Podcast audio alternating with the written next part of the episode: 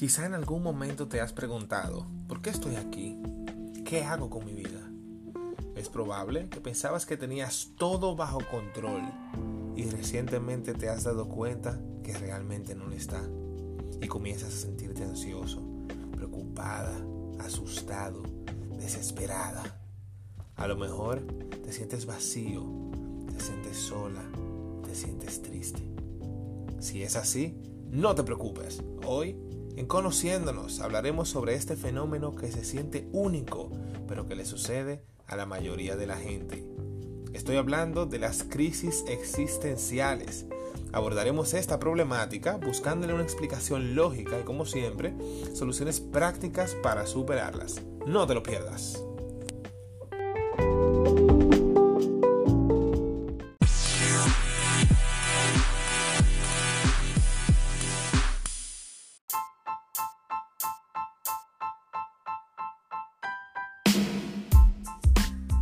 Bienvenidos sean todos y todas a Conociéndonos, un espacio dedicado al desarrollo integral del ser humano. Soy Agustín Marcial y hoy hablaremos sobre una situación que aunque no lo creas es sumamente común. Como te mencioné anteriormente, estaremos hablando sobre las crisis existenciales. Vamos a profundizar en este tema, ya que últimamente he conversado con unas cuantas personas que están pasando por esta crisis. Vamos a ver qué son, por qué aparecen y al final del podcast, como siempre, te daré algunas soluciones para superarlas. Así que comenzamos. Crisis existencial. Suena como que, como que algo grande, algo complicado y como filosófico y espiritual, ¿verdad? Eh, bueno, si yo tuviera que definir lo que son estas crisis existenciales, dentro de las definiciones que yo leí, que yo estuve investigando, yo creo que la más acertada y la más sencilla sería esta. Una crisis existencial es la sensación interna de no saber quién eres ni la utilidad que tienes en la existencia. Eh, generalmente estas crisis existenciales están acompañadas de un vacío interno y de un sentimiento de que nada tiene sentido. Te sientes desconectado de tu entorno y de ti mismo en relación a este. Eso es una definición. Yo creo que dentro de las que encontré, como te mencioné, la más sencilla, la más práctica, la que, la que es más entendible. Básicamente, la sensación interna de no saber quién eres ni la utilidad que tienes. Si tú quieres quitarle eh, eh, la última parte que tienes en la existencia. Simplemente tú no sabes quién tú eres ni, ni para qué tú eres bueno, para qué tú existes. Ahora, ¿cuáles son las causas de la crisis existencial o de estas crisis? Eh, ¿A qué se deben? Bueno, mira, yo busqué en varias fuentes y también hice como, como un sondeo de todas las conversaciones que yo he tenido con relación a este tema, que han sido muchas. Y yo he encontrado varias causas. Número uno, como mencioné en la misma definición, no saber quién eres. Y como tú no sabes quién eres, tienes esa, esa pérdida de identidad que, que se puede deber a muchas, muchos factores eh, pueden, eh, puede deberse a, cosas que te hayan sucedido en tu infancia, eh, algo que tú quieres simplemente bloquear, puede deberse a hasta la misma baja autoestima, al tú querer encajar, bueno, a, muchísimas cosas. Pero bueno, el tú no saber quién tú eres, el tú tener esa pérdida de identidad, hace que tú no logres identificarte con nada en tu entorno tu crisis interna te lleva a una crisis externa y eh, bueno, se mantiene como una crisis total. Yo te he hablado anteriormente en los diferentes podcasts y en, muchos de los posts que yo he hecho en Instagram, en Instagram sobre la importancia que tiene el autoconocimiento y que hay muchas estrategias o hay mucha información para tú comenzar con este camino interminable que es el tú conocerte. Pero bueno, más adelante vamos a hablar eh, sobre eso. Como te dije ahora, número uno, no saber quién eres. Número dos, y esta sí, además de que me ha pasado, la he escuchado bastante. No estoy donde se supone que debería estar en este punto de mi vida. ¿Quién no se ha sentido así? Yo he escuchado muchas veces. Yo debería tener eh, mucho dinero, yo debería ya, yo debería estar casado, eh, yo debería tener una familia, eh, yo debería, etcétera, etcétera, etcétera. Yo debería, yo debería, yo debería. Tantos, tantos debería. Y tú nada más tienes 25 años. Tú nada más tienes 20 años. Entonces, según lo que yo puedo ver, en base a lo que yo he vivido, todos esos deberías son implantados por una sociedad que vive de acuerdo a, unas supuestas etapas que tenemos que vivir, entre comillas. Eh, y, mira, eh, va, va, de esta manera. De 0 a 18 años se supone que tú debes estar en el colegio. O hasta los 17, alguna persona hasta los 16. Y algunos prodigios hasta los 15. Pero bueno, en general, la etapa escolar es de 0 a 18 años. De 18 a 22, 24 años, tú tienes que tener universidad, tú tienes que estar iniciando un trabajo estable, una vida laboral estable, y tú tienes que estar iniciando una relación con miras a crear una familia. Eso es lo, que lo normal. Y de 24 a 30 años, tú tienes que ya tener por lo menos una o dos maestrías.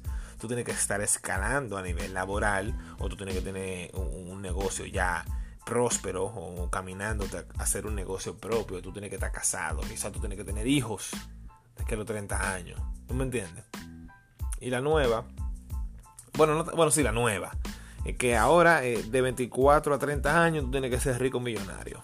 Eso, esas son como las etapas que, estamos viviendo ahora, o, que se supone que debería de ser así, ¿verdad?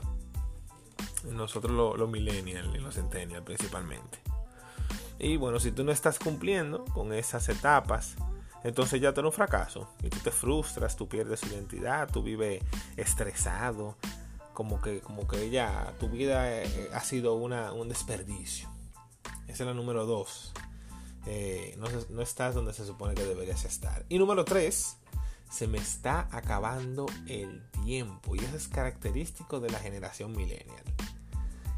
Y te lo digo porque también lo viví. Tú sientes como que, como que si tú llegas a los 30, y tú no has logrado nada entre comillas, ya se te acabó la oportunidad, se te fue la oportunidad. Yo quiero todo para ayer, todo para rápido. Hay que conseguirlo todo rápido porque después de los 30 ya se acaba todo, se pierde todo, ya voy a ser inservible. Es una mentalidad muy común realmente. Y eh, bueno, obviamente, como en la mayoría de los casos no conseguimos lo que nos planteamos eh, rápidamente, entramos en, en esta crisis, esas crisis existenciales. Ahora, ¿cuándo se manifiestan eh, estas crisis? Y bueno, mira, eh, realmente estas crisis suceden en diferentes etapas a lo largo de la vida de cada ser humano. Yo estoy seguro que a medida que, tú vayas escuchando eh, las etapas que yo te voy a mencionar a continuación, tú te vas a dar cuenta que es probable que tú encajes en una que no va con tu edad, porque yo te la voy a seccionar por edad. Y si es así, no te preocupes porque todos somos humanos somos humanos imperfectos y no tenemos el control de todo. Eh, realmente tú te puedes dar cuenta que, tú conoces jóvenes que parecen viejos, que tú conoces viejos que parecen niños. Esto simplemente es un esquema para nosotros guiarnos y, bueno, eh, hablar sobre el tema. Yo estoy seguro que tú has escuchado, que tú has leído sobre la famosa crisis de los 20. Eso, eso ha sonado últimamente. Yo creo que después de que yo cumplí 20, obviamente. Eh, la crisis de los 20, básicamente aquí tú empiezas a preguntarte y a cuestionarte algunas cosas respecto a lo que siempre has hecho. Tu identidad seguramente ha estado muy marcada y muy influenciada por tu familia, por tus amigos, por el colegio. Y eh, aquí en, esta, en estos 20 es como si tú empezaras a ver más allá y te dieras cuenta de que hay mucho más de lo que habías visto hasta ahora tú vas a haber experimentado quizá eh, muchas grandes decepciones. Y óyete bien, muchas grandes decepciones. Número uno, una relación de pareja que lo diste todo y te correspondieron con una patada. Y eso es clásico. O sea, el que no pasó mal de amores en los 20, bueno, no en los 20, es un margen como de los 17 en adelante, como hasta los 25, 26, 27, quizás hasta los 30. El que no pasó mal de amores en esa etapa, no la quemó, no la vivió. Eso es un clásico. Eh, eso es como el eh, que dicen, ah, ese se enamora solo. Todos pasamos por eso. Eh, quizás en esta etapa tú tuviste conflictos con algún amigo o grupo de amigos que también están experimentando cambios constantemente. Entonces eso hace que las relaciones se vean afectadas, porque ahí realmente que se define cuál va a ser eh, el grupo de amigos con el que tú vas a permanecer. Tú dices, óyeme, nosotros nos conocemos desde niños y después de X edad como que se comenzaron a separar. Y es porque realmente comenzaron a, a, conocerse, a encontrar su camino. Y se dieron cuenta que son caminos diferentes. Eh, quizás tú has estado toda tu vida estudiando para trabajar en algo específico y te sientes más perdido que nunca. Y eh, obligaciones, como empezar a trabajar en cualquier cosa, cualquier disparate que te salga para ser independiente y no depender de tus padres. O poder tener tu propio dinero para tu salir a, a fiestar o para tu invitar a una chica o para tú salir con tus amigas, cualquier cosa, pero el punto de comenzar a trabajar. Eh, básicamente esto es una etapa sumamente importante en donde tu identidad se está redefiniendo y tú tienes que hacerlo rápido. O bueno, esa es la creencia. esa transición de, de, la vida de estudiante de colegio a, la vida de universitario, en donde realmente tú comienzas a convertirte en, en un adulto y a, ser responsable de tus cosas, porque ya se acabó el colegio, ya se acabó eso de ser un niño o de ser una niña. Y luego de esa crisis de los 20 hay otra que se llama la crisis de los 30. Eh, en, este, en esta etapa se supone o se espera que tú seas una mujer o que tú seas un hombre ya de provecho, independiente, eh, responsable, eh, todo ese tipo de cosas de, adulto. Y se supone que tú hayas alcanzado por lo menos algunos éxitos o que por lo menos tú estés en el camino a alcanzar algunas cosas. Por ejemplo, haberte casado o haber formalizado una relación, tener un trabajo estable que te permita tener seguridad, seguridad en mayúscula con negrita en el futuro. Y eh, bueno, en mayor o menor medida, empezar a tener tu hogar, y a crear una familia.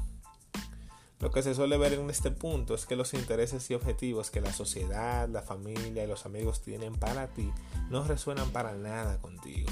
Y eso hace que tú te sientas vacío y, bueno, que se dé esta crisis existencial en, esta etapa de los 30.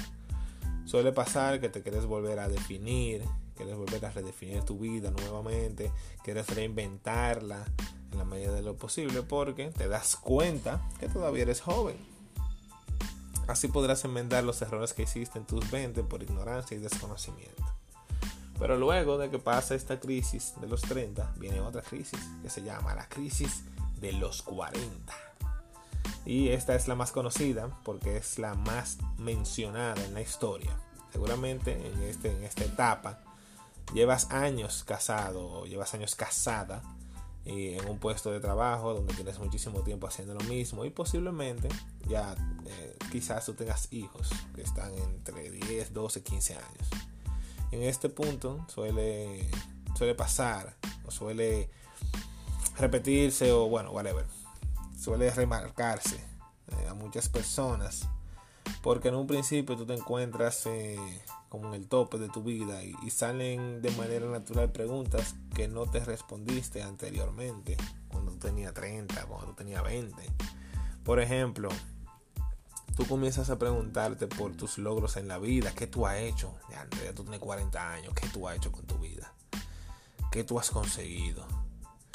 Eh, a nivel laboral, cuál es tu objetivo, lo que tú has recorrido, ha valido la pena por la situación en la que tú te encuentras actualmente. Quizá tú tienes 40 años y puede que tú, tú sabes, estés estable, tengas todo bien o quizá no haya, algún problemita que, que te esté molestando.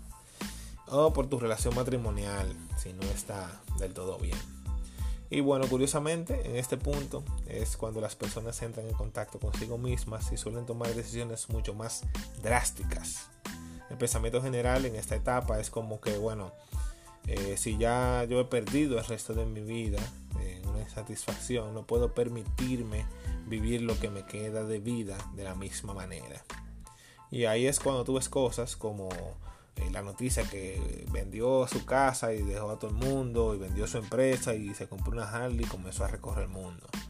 O cosas así como como como como extraordinarias, tú sabes, la mujer que se sentía amargada con su familia, con su marido, eh, se divorcia y comienza una vida nueva con un hombre que la quiere y, comienza a viajar, a la vuelta al mundo, cosas extremas que normalmente la gente no hace.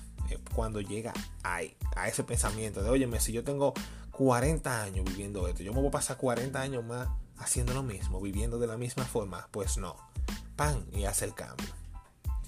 Entonces eso como que eh, esta etapa de los 40 se, se, caracteriza por eso. Ahora sí yo voy a vivir bajo mi norma, bajo mi término y en base a lo que yo deseo. Luego viene la crisis de los 50. ¿Qué pasa aquí? En este rango de edad, la persona empieza a notar que cada vez se acerca más la vejez. Aunque yo te diría que ahora mismo en estos tiempos no, eh, eh, lo, la persona que tiene 50 años o más ya no se llaman viejos, envejecientes, no, no, no, esos son los viegenials. Ya esa es una nueva categoría que surgió. Eso como que está actualizado. Tienen un nivel de actualización que parecen jovencitos. Ahora por eso se llaman los viegenials.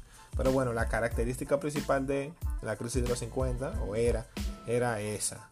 Este, que se están dando cuenta que ya se están poniendo viejos, que se está acercando a la vejez. Y van observando cómo ya sus gustos distan de las otras generaciones.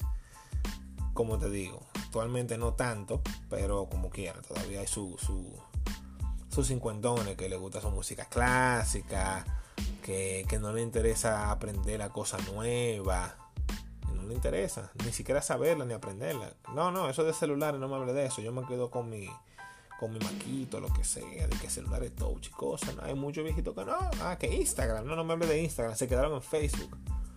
¿Se entiende? Entonces, también en estos 50 ellos comienzan a ver cómo sus hijos se comienzan a independizar y comienzan a sentir cierto vacío. Ven claramente que una gran parte de su vida ha pasado y que muchas cosas, aunque les gustaría volver atrás y cambiarlas, ya es un poco tarde. Y aunque fuese posible, no tienen el impulso ni la energía para hacerlo. En algunos casos empiezan a cuestionar su utilidad en la sociedad y se preguntan si es demasiado tarde para empezar a hacer algo con sentido que le haga sentir con plenitud.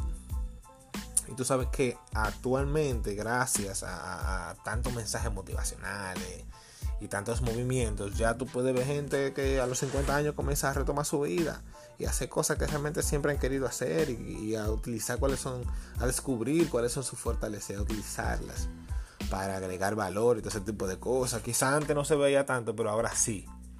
Tú te das cuenta que, y eso es una, una ventaja increíble, porque tú estás ligando ahí la experiencia de vida de una persona con el conocimiento nuevo que está adquiriendo, y eso es increíble.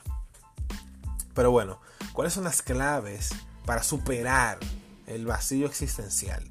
Y eh, antes de yo entrarte con esto de las claves, yo sí te quiero decir que aunque tú creas que tú eres el único que te pasa, yo te lo acabo de mencionar, eso nos pasa a todos. Eso nos pasa a todos, sentirnos de esa manera. O sea, eso es un proceso, yo te diría que obligatorio en la vida de un ser humano. Porque si no, tú, tú, es como que tú no te estás dando cuenta de, que, de quién tú eres. Tú simplemente estás siguiendo la vida, estás siguiendo el guion. Y, eso es casi imposible que nosotros tenemos autonomía, libre albedrío, y tú te vas a dar cuenta en algún punto de tu vida que, que, tú eres eh, único y tú vas a querer hacer algo tuyo. Y ahí es donde tú entras en crisis. Así que si tú estás en ese punto, bienvenido. Todos pasamos por ahí, más de una vez. Pero bueno, claves para superar el vacío existencial, esta crisis existencial. Número uno, como te mencioné al principio, descubriéndote a ti mismo mi palabrita favorita, autoconocimiento. Yo te he hablado bastante sobre el autoconocimiento. Hay podcasts eh, anterior a este, creo que del capítulo 5 al capítulo 9, que yo hablo sobre una de las herramientas más básicas para tú comenzar a conocerte. Hay muchísimas otras herramientas con las cuales tú te puedes comenzar a conocer desde diferentes puntos. Pero eh, yo te puedo dar unos cuantos tips aquí. Número uno, pregúntate y cuestionate tus pensamientos y sentimientos.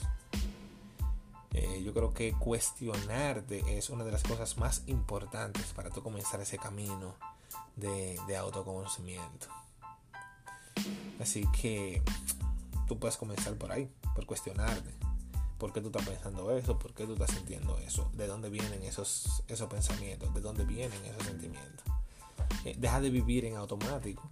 Eso es algo que eh, es sumamente importante también porque muchas veces nosotros hacemos la cosa en automático por hábito, porque, porque nos le enseñaron a hacer así o lo que sea.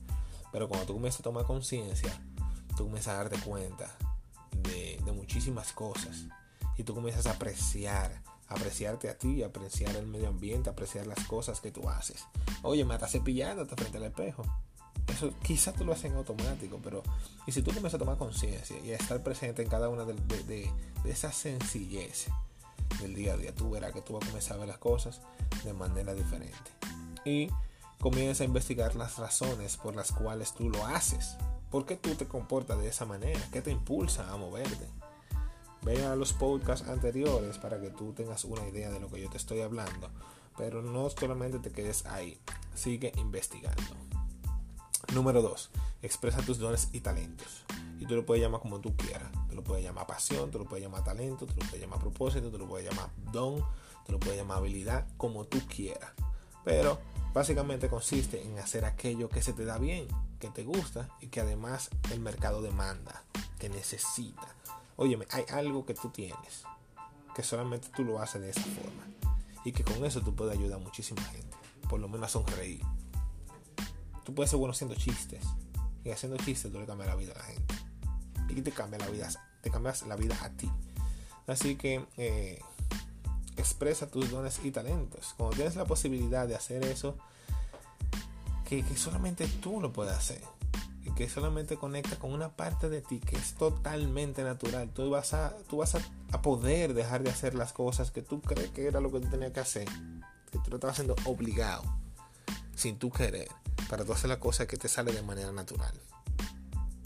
Tú vas a sentir que tú estás, que tú estás contribuyendo y tú eso te va a sorprender cuando otras personas estén dispuestas a escucharte, a pagarte por lo que para ti es, eh, es como un juego, es como algo natural, es como tu respirar. Así que básicamente eso, expresa tus dones y talentos como número dos. Número tres, experimenta a las demás personas. ¿Qué significa eso? Conoce mucha gente y si es posible conoce muchos tipos de personas distintas. No juzgues y observa cómo te sientes con ellos. Cuando pasamos tiempo con personas más allá de nuestro grupo de toda la vida, lo que ocurre es que aprendemos más sobre nosotros mismos. De manera natural se manifestará la ley del espejo y serás capaz de ver cosas que no veías antes. A través de los demás es una manera increíble de conocerte y mejorar en tu proceso de transformación y reinvención. Y yo te puedo dar fe y testimonio de eso. Yo soy una persona, o era una persona sumamente, bueno, soy, yo soy introvertido, pero en cada espacio que yo me manejo, yo siempre hago amigos y la mayoría de las veces esos amigos son completamente diferentes a mí. Y, siempre, siempre, siempre yo aprendo algo de ellos. Así que eso también te puede ayudar porque tú comienzas a observar cosas de ti que tú no tenías, porque tú tienes que cambiar para tú poder relacionarte. Así que es una buena opción tú comenzar a vivir, eh, a experimentar a otras personas y abrirte a nuevas experiencias. Que eso es algo que yo tengo que poner en práctica realmente, te voy a ser sincero. No hagas siempre lo mismo. Tú te imaginas tú duras 30 años haciendo lo mismo siempre siempre comiendo la misma comida, lo mismo, en los mismos platos, en los mismos vasos, bebiendo lo mismo.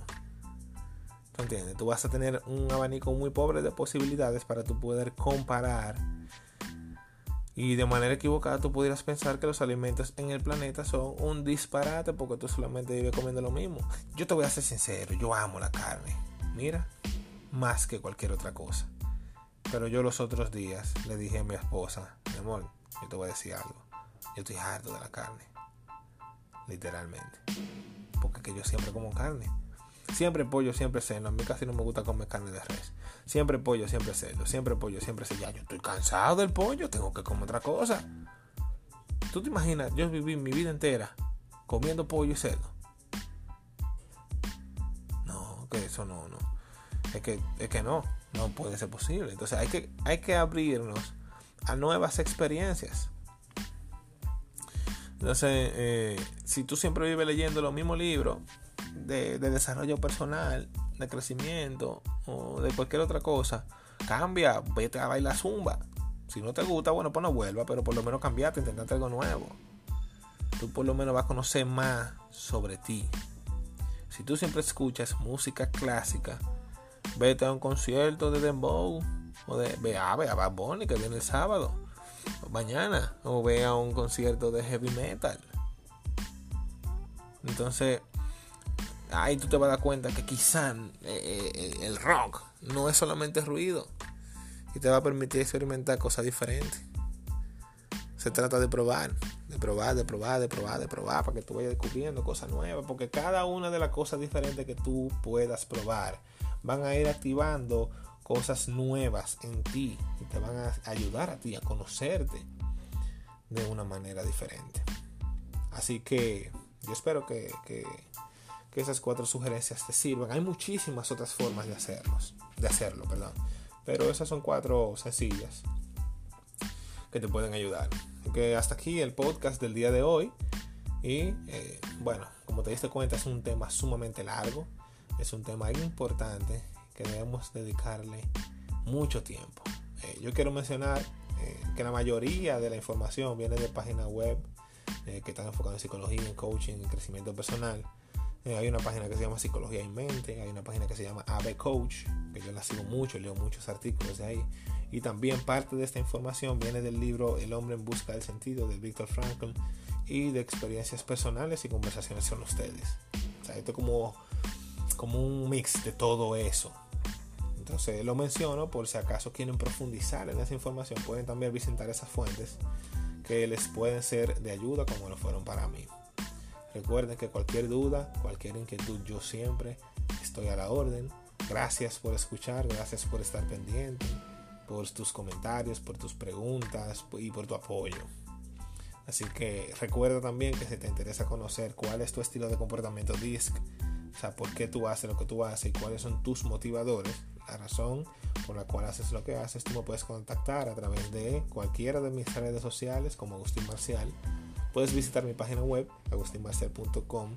Puedes enviarme un correo electrónico a info.agustinmarcial.com o me puedes escribir a mi WhatsApp al 809-958-3384. No te olvides de compartir este podcast. Si tú pensaste en alguien o tú escuchaste de este tema tan complejo, mándale el link. Porque esto realmente sí le puede servir a alguien a comprender por lo que está pasando. Que muchísimas gracias por la sintonía y nos vemos el próximo viernes.